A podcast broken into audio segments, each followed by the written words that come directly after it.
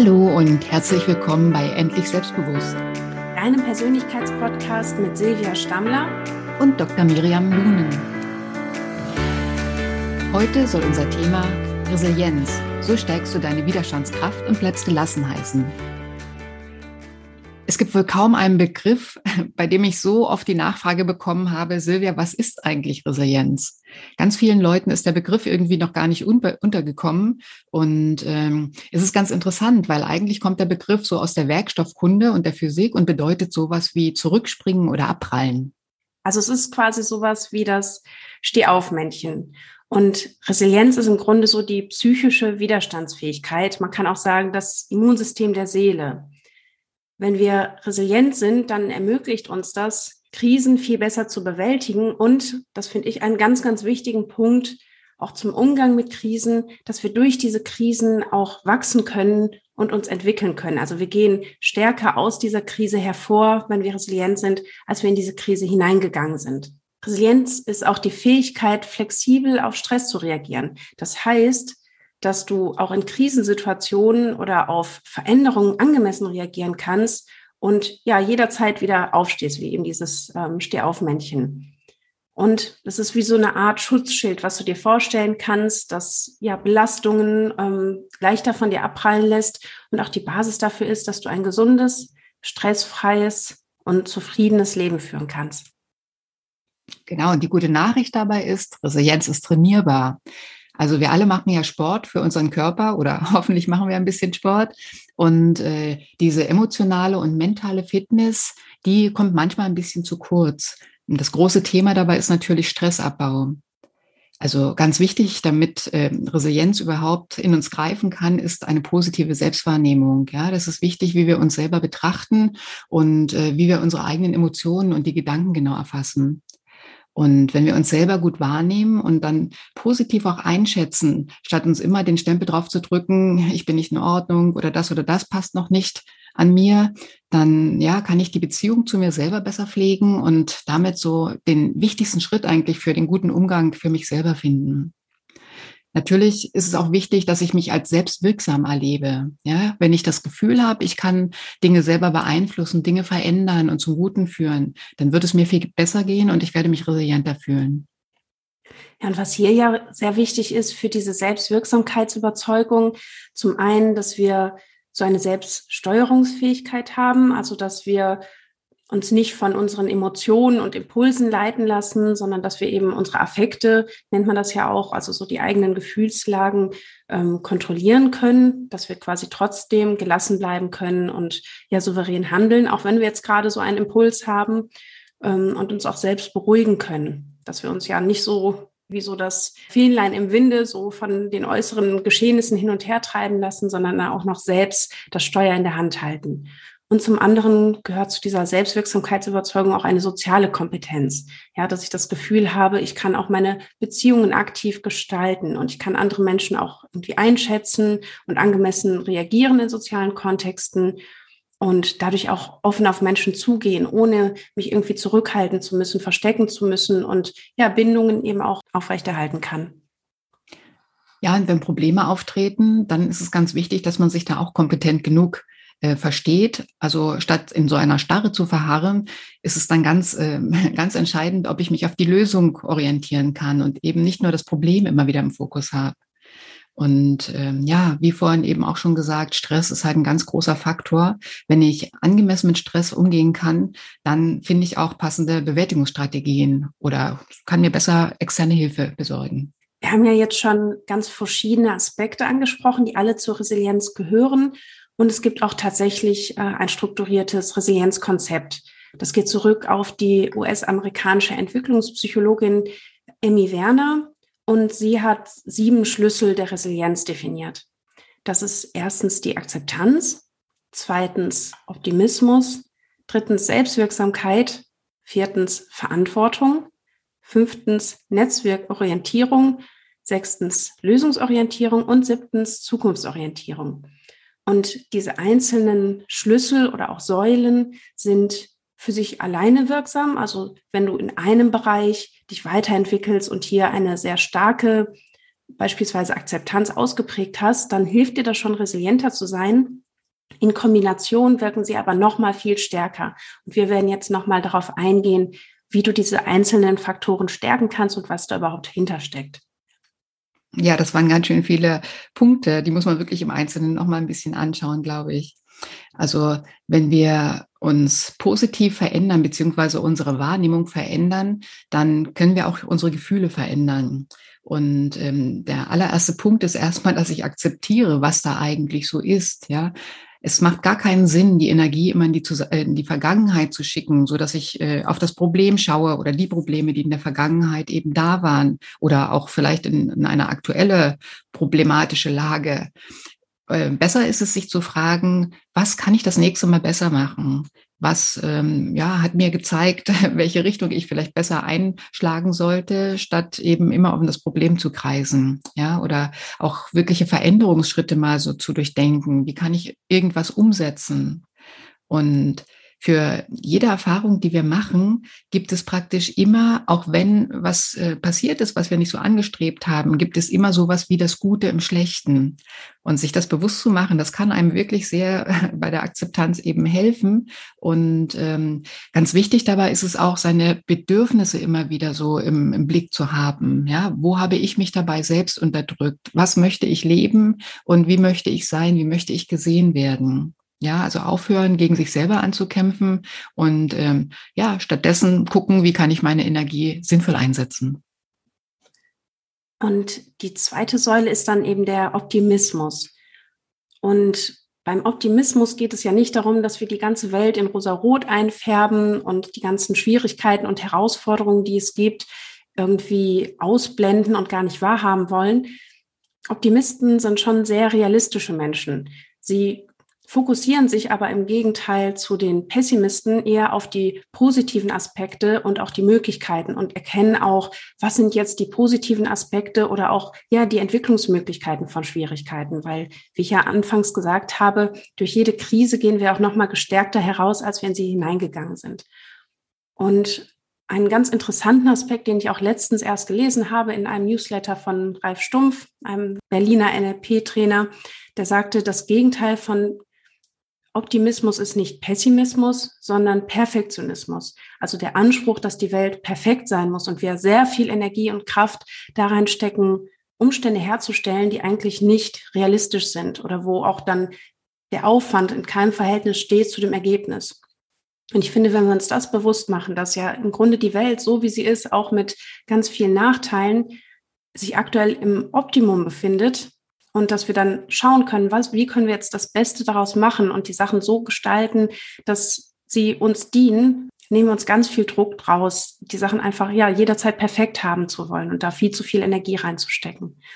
Was dir auch helfen kann, optimistisch durch schwierige Situationen zu gehen, ist, dass du auch mit deinen inneren Bildern arbeitest. Also, dass du ja dich an erfreuliche Situationen erinnerst, dass du, wie wir das ja auch schon in der Folge zu den Farben hatten, auch belastende Erinnerungen durch die Veränderung von Farben oder durch ja einfach verschiedene Aspekte, wie du diese Erinnerung wahrnimmst, die gestaltest und dadurch insgesamt eben einen positiveren Blick auf die Welt bekommst. Und wie gesagt, dabei einfach die positiven Dinge unterstreichst und für dich nochmal weiterentwickelst. Und wichtig ist ja auch, dass die meisten Menschen eigentlich so ein Verhältnis haben von positiven zu negativen Gefühlen von zwei zu eins. Also für zwei positive Gefühle haben wir normalerweise so ein negatives Gefühl ähm, automatisch zum Alltag, was wir empfinden. Und für ein wirklich glückliches, erfülltes Leben sollte dieses Verhältnis aber eher bei drei zu eins liegen. Das heißt, jede negative Emotion wird durch drei positive ausgeglichen. Und hier ist es eben auch wichtig, dass du ja aktiv für dich nach Wegen suchst, wie du negative Gefühle im Alltag wie Angst, Wut, Verzweiflung, dass du das reduzierst und gleichzeitig positive Gefühle stärkst. Ja, und das äh, sehe ich eigentlich jeden Tag in der Arbeit mit, mit Menschen, eben besonders die Schmerzen haben, in meinem Fall jetzt, weil Menschen nehmen ganz oft dann nur noch letztendlich das wahr, was in ihrem Leben ja nicht so gut läuft oder wo es Schmerzen gibt. Und gerade diese Woche hat eine Frau zu mir gesagt, ich bin so froh, weil jetzt nehme ich wirklich intensiver wahr. Es gibt ganz viele Zeiten, in denen ich ja gar keine Schmerzen habe, aber die hatte ich früher überhaupt gar nicht auf dem Schirm sozusagen. Und äh, ich habe gedacht, ich habe dauerhaft Schmerzen, aber das ist gar nicht so. Und schon das war eine ganz große Erkenntnis. Und ähm, sie hat eben auch angedockt an diese dritte Säule, also an die Selbstwirksamkeit, die wir ja auch trainieren können. Und ähm, dazu ist es auch wieder ganz wichtig, eine gute, ähm, einen guten Kontakt zu seinem eigenen Körper zu haben. Ja, also die Balance aus Anspannung und Entspannung ist da ganz entscheidend, weil Anspannung und Entspannung ist halt nicht nur ein körperliches Problem, sondern auch ein mentales Problem. Ja, was, was ist denn Anspannung? Wir sind innerlich angespannt, so wie wir körperlich angespannt sein können. Und äh, so kann ich eben mein mein Wohlbefinden in den Fokus richten sozusagen oder in den, ja, in den Vordergrund ziehen und äh, dann Richtung Wohlbefinden auch einige Schritte gehen. Also wenn man ja eine, eine lange schwierige Zeit hinter sich hat, dann ist es ganz oft so, dass man sich äh, empfindet, als würde man in so einer schwarzen Höhle hängen, wo man gar nicht raus kann. Und wenn es aber dann gelingt, den Kopf mal da sozusagen aus der schwarzen Höhle rauszustecken und zu sehen, die Welt ist so vielschichtig und ich habe selber in der Hand darauf darauf Zugriff zu bekommen, dann ähm, ja, merkt man, dass es sich viel mehr bewegen lässt, als man vielleicht die letzten Wochen und Monate gemeint hat. Und wichtig ist dabei natürlich auch Herausforderungen nicht zu meiden. Also vielleicht äh, Gespräche zu suchen, die man früher gescheut hat, oder Aktivitäten zu tun, die früher ja eher so mm, energieraubend gewirkt haben vielleicht, ja, weil es geht immer darum, persönliche Entwicklungschancen zu anzunehmen, zu nutzen und daraus eben wirklich zu wachsen. Und wenn wir diese Entwicklungschancen annehmen, dann übernehmen wir auch die Verantwortung für unser Leben. Und das ist dann die vierte Säule, dass wir wirklich für unser Handeln und auch das Ergebnis dieses Handelns die volle Verantwortung übernehmen. Das kann vielleicht im ersten Moment schmerzhaft sein, wenn wir beispielsweise erkennen, dass wir ja auch bei Konflikten irgendwie unseren Beitrag geleistet haben. Und selbst wenn das nur eine Verhaltensweise war, die ganz weit in der Vergangenheit liegt, dass wir wirklich mal dahin schauen, warum sind die Dinge heute in unserem Leben so, wie sie sind? Was habe ich in der Vergangenheit getan, um diese Rahmenbedingungen herzustellen? Und auch wenn das, wie gesagt, schmerzhaft ist im ersten Moment, diese Verantwortung voll und ganz zu übernehmen, so erschafft sie uns ja auch die Freiheit, dann die Sachen auch verändern zu können, so wie wir sie eben haben wollen. Und wichtig ist ja auch, dass du dir wirklich mal alle Lebensbereiche anschaust. Alles, was dich gerade stört, alles, wo du nicht das Leben führst, was du dir eigentlich wünschst, in deinen Beziehungen, am Arbeitsplatz, bei deiner Gesundheit, bei deinen Finanzen, bei Freundschaften, bei allem, was dir eben wichtig ist im Leben. Wo hast du da irgendwann in der Vergangenheit etwas getan oder dazu beigetragen, dass die Dinge heute so sind, wie sie einfach sind? Und wo hast du viel zu lange andere Leute auch verantwortlich dafür gemacht, dass die Missstände einfach so sind? Ja, ganz häufig geben wir auch vielleicht unseren Eltern oder anderen Personen, die uns irgendwann mal ja eine schwere Bürde aufgetragen haben, die Schuld dafür, dass wir heute unglücklich sind, dass wir vielleicht uns nicht entfalten können. Aber der Schlüssel wirklich zu einem resilienten und erfüllten Leben ist, dass wir hier die volle Verantwortung übernehmen und im Hier und Jetzt die Sachen verändern und uns dann weiterentwickeln. Und dazu gehört dann eben auch ja das Verzeihen, also dass wir Altes loslassen, dass wir Menschen auch, die, die uns vielleicht irgendwann mal geschadet haben, dass wir das eben vergeben. Und zwar nicht aus Liebe zu diesen Menschen oder weil wir das jetzt irgendwie akzeptieren und in Ordnung finden, sondern weil wir sagen, wir machen uns selber los von dieser Last, dass wir anderen Menschen ja die Macht über unser Glück und unser Leben geben. Ja, und auf der anderen Seite ist es wieder so, dass wir im Hier und Jetzt danach schauen, welche unterstützenden Strukturen können wir hinzuziehen. Ja, also wo, wovon können wir im, im Heute sozusagen profitieren? Und das äh, bezeichnet man auch als Netzwerkorientierung. Heute wird ja ganz vieles, äh, ja, das Wort Netzwerk benutzt und so kann man das auch für sein persönliches Umfeld nehmen. Also welcher Therapeut oder welcher Coach zum Beispiel kann mir weiterhelfen oder der Fitnesstrainer, auch der Friseur kann entlastend für mich sein.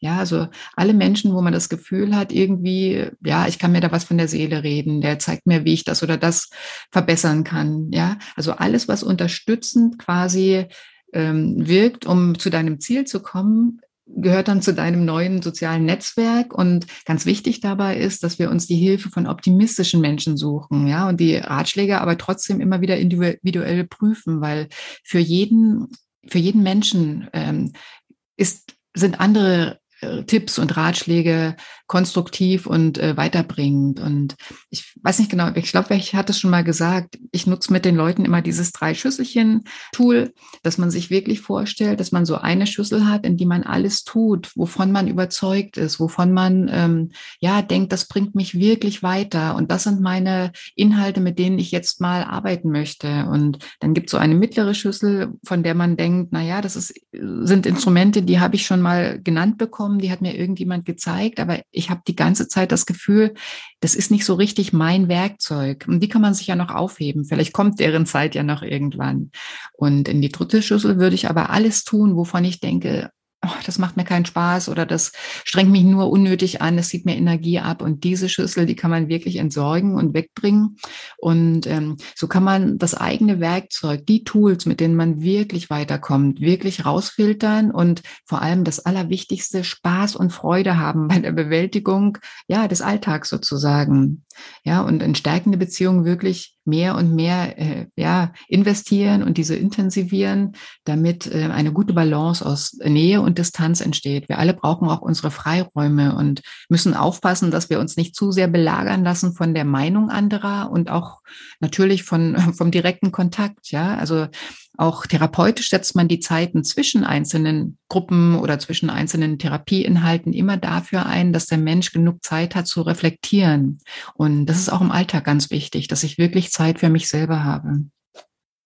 Und die sechste Säule ist dann die Lösungsorientierung, dass du dich quasi nicht auf die Probleme und Schwierigkeiten primär fokussierst, sondern schaust, wie du eine Lösung für das Problem findest. Also nicht fragst, warum ist das jetzt so und warum hat das wieder nicht funktioniert, sondern wie komme ich aus dieser Situation wieder heraus? Und dass du eben deine ganze Energie und Aktivitäten gezielt auf das richtest, was dir gut tut, was dir weiterhilft, was dich voranbringt und auch deine eigenen Ressourcen erkennst und nutzt. Ich weiß nicht, ob du meinen Anti-Stress-Guide kennst. Da ist ja auch eine Übung, dass du dir einfach mal bewusst machst, was du überhaupt alles an Unterstützungsmöglichkeiten und auch an eigenen Kompetenzen und Erfahrungen schon mitbringst. Weil ganz oft, gerade in diesen stressigen Phasen, übersehen wir, was wir eigentlich für Möglichkeiten haben und worauf wir überhaupt zurückgreifen können. Was ich auch sehr, sehr gerne im Coaching benutze, wenn Menschen ihre Situation schildern und da sehr stark sich auf die Probleme und auf die Schwierigkeiten und auf das fokussieren, was sie eben nicht möchten, dass ich dann auch wie so eine Visualisierungsübung mache, wo wir uns einfach mal den Zielzustand vorstellen. Oder es gibt ja auch diese Wunderfrage ähm, im Rahmen von der lösungsorientierten Kurzzeittherapie, dass man sich wirklich vorstellt, über Nacht wäre eine gute Fee gekommen, die hätte alle Probleme beseitigt, die hätte genau das hergestellt, was ich mir eigentlich wünsche. Und woran würde ich dann, wenn ich am nächsten Morgen aufwache, woran würde ich das dann merken? Welche Menschen würden das vielleicht außer mir noch zuerst merken? Und was ist dann anders? Und dieses Gedankenkonstrukt, dass wir uns einfach weg von dem Problem hin zu der Lösung und zu den Aspekten, die mit dieser Lösung verbunden sind, hinbewegen, bewirkt schon ganz, ganz viel an ja, neuem Potenzial, wo wir wirklich sehen, es steckt wirklich alles in uns. Wir können das Leben selbst gestalten und wir können uns selbst ja quasi an den Haaren aus dem tiefen Loch wieder rausziehen, in dem wir vielleicht gerade drin stecken.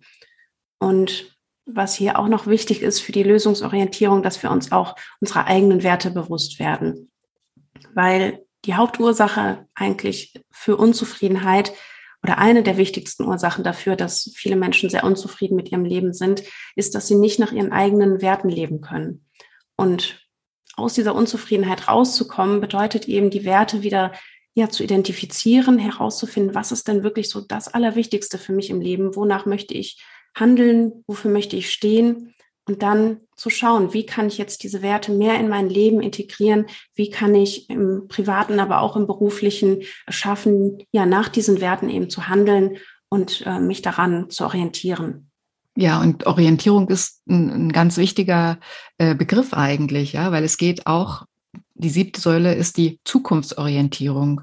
Also viele Menschen vergessen manchmal aktiv die eigene Zukunft zu planen. Also gerade wenn man irgendwelche Rückschläge oder körperlichen oder gesundheitlichen Leiden hinter sich bringen muss da auch. Ja, ich weiß nicht, wie es bei dir ist, Miriam, im, im Coaching, aber also ich sehe das schon oft, dass die Menschen so äh, in dem Moment jetzt quasi betroffen sind, dass sie gar nicht schaffen, ihre Zukunft wirklich aktiv zu planen, sich wirklich vorzustellen, welche Ziele, welche Wünsche sie haben. Und äh, vielleicht äh, habt ihr das mitbekommen in dieser Woche. Am Sonntag hat ja diese 103-jährige Schwedin den Eintrag ins Guinness-Buch geschafft, die mit dem Tandemflug ähm, als älteste, ja, älteste Springerin sozusagen jetzt ähm, das wunderbar überstanden hat. Und ähm, sie selber hat vor zwei Jahren den ersten Flug absolviert. Wenn man sich das mal überlegt, ja, mit 101, weil sie sich da angefangen hat, für das Fliegen zu interessieren. Und also ich fand das so bemerkenswert, weil man hat sie gefragt vor diesem Sprung, haben Sie gar keine Angst? Und sie hat darauf gesagt, na ja, unten ankommen tue ich auf alle Fälle. Und wenn man das so ein bisschen verfolgt hat, also die Dame ist dann mit dem Rollator abgeholt worden von diesem Landefeld. Und äh, also ich fand das so beeindruckend, ja, so ein, ein wundervolles Vorbild für uns. Sie hat einfach wirklich auch ihre Zukunft geplant, indem sie ja gesagt hat, komm, ich, ich traue mir das und ich flieg los im wahrsten Sinne des Wortes. Und äh, das ist halt ganz wichtig, dass man sich überlegt, was möchte ich gerne tun? Was möchte ich gerne erreichen? Wie kann ich mich gerne leben? Ja. Und plötzlich sieht man viel, viel mehr Möglichkeiten, das alles umzusetzen. Und plötzlich, also das habe ich auch selber oft erlebt, kommen einem einfach so die, ja, die Möglichkeiten sozusagen ins Haus. Man trifft Menschen, die sich mit dem gleichen Thema auseinandersetzen. Man liest irgendwas in der Zeitung oder also wenn ich mir meinen Weg bewusst mache und weiß, wo ich hin will, dann kommen die Lösungsmöglichkeiten wirklich so ja, von allein dazu oftmals. Aber deswegen, da muss ich mich trauen, da muss ich auch wieder so eine Positivität in mein Leben lassen und ja, einfach mal loslassen. Ja, also ich freue mich auf jeden Fall schon darauf, wenn ich 103 bin. sehr, sehr beeindruckend. Ja, Silvia, wir haben ja jetzt wirklich so viele Aspekte heute wieder in dieser Folge. Lass uns doch nochmal das Wichtigste zusammenfassen. Also grundsätzlich ist es ja so, dass wir selbst in der Hand haben, wie wir die Dinge, die wir erleben, die wir im Außen wahrnehmen, also diese ganzen Reize um uns herum, wie wir das bewerten. Wir können die Welt im Außen häufig nicht direkt verändern, aber wir können immer verändern, wie wir diese Welt um uns herum wahrnehmen und wie wir sie bewerten. Und das ist dann eben auch der direkteste Weg, wie wir ja widerstandsfähiger werden, wie wir resilienter werden. Denn alle anderen Faktoren, die auch zur Resilienz beitragen, die haben immer eine positive Bewertung der Grundsituation als Basis. Dafür ist es halt ganz wichtig, den Blick immer wieder auf die Lösung zu richten. Ja, akzeptiere den Wandel, der ganz normal ist weil der gehört einfach zum Leben dazu. Er lässt uns ja auch wachsen. Und Krisen sollten wir also nicht als Probleme oder als unüberwindbare Probleme betrachten, sondern ähm, fest an unsere natürlich realistischen Ziele und an unser Können glauben. Ganz wichtig ist auch die Entscheidungen selbst und aktiv zu treffen, ja, die Opferrolle zu verlassen, damit man das Gefühl bekommt, wieder zum Gestalter des eigenen Lebens zu werden.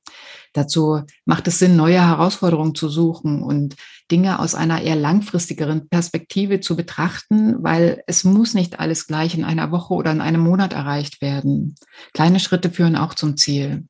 Und natürlich, klar, soziale Beziehungen sind das A und O für einen Menschen. Umgib dich mit Menschen, die ja, die dir positiv äh, gegenüberstehen und die dich anstecken mit ihrem ja positiven Blick auf diese Welt. Dann gelingt es dir besser, positiv über dich zu denken und besser auf dich zu achten. Und wenn du Unterstützung dazu haben willst, dann mach einfach ein Coaching oder einen Workshop zu dem Thema und schreib dir einfach mal alles von der Seele.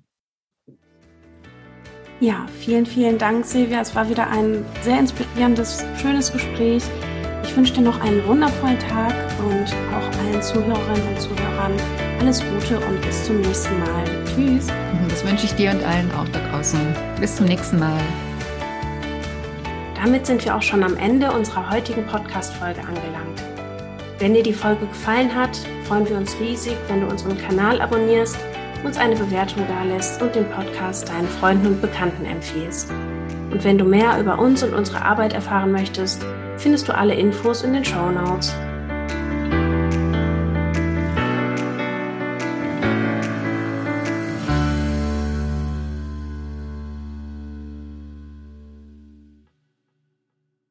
Wie baut man eine harmonische Beziehung zu seinem Hund auf? Puh, gar nicht so leicht. Und deshalb frage ich nach, wie es anderen Hundeeltern gelingt, beziehungsweise wie die daran arbeiten.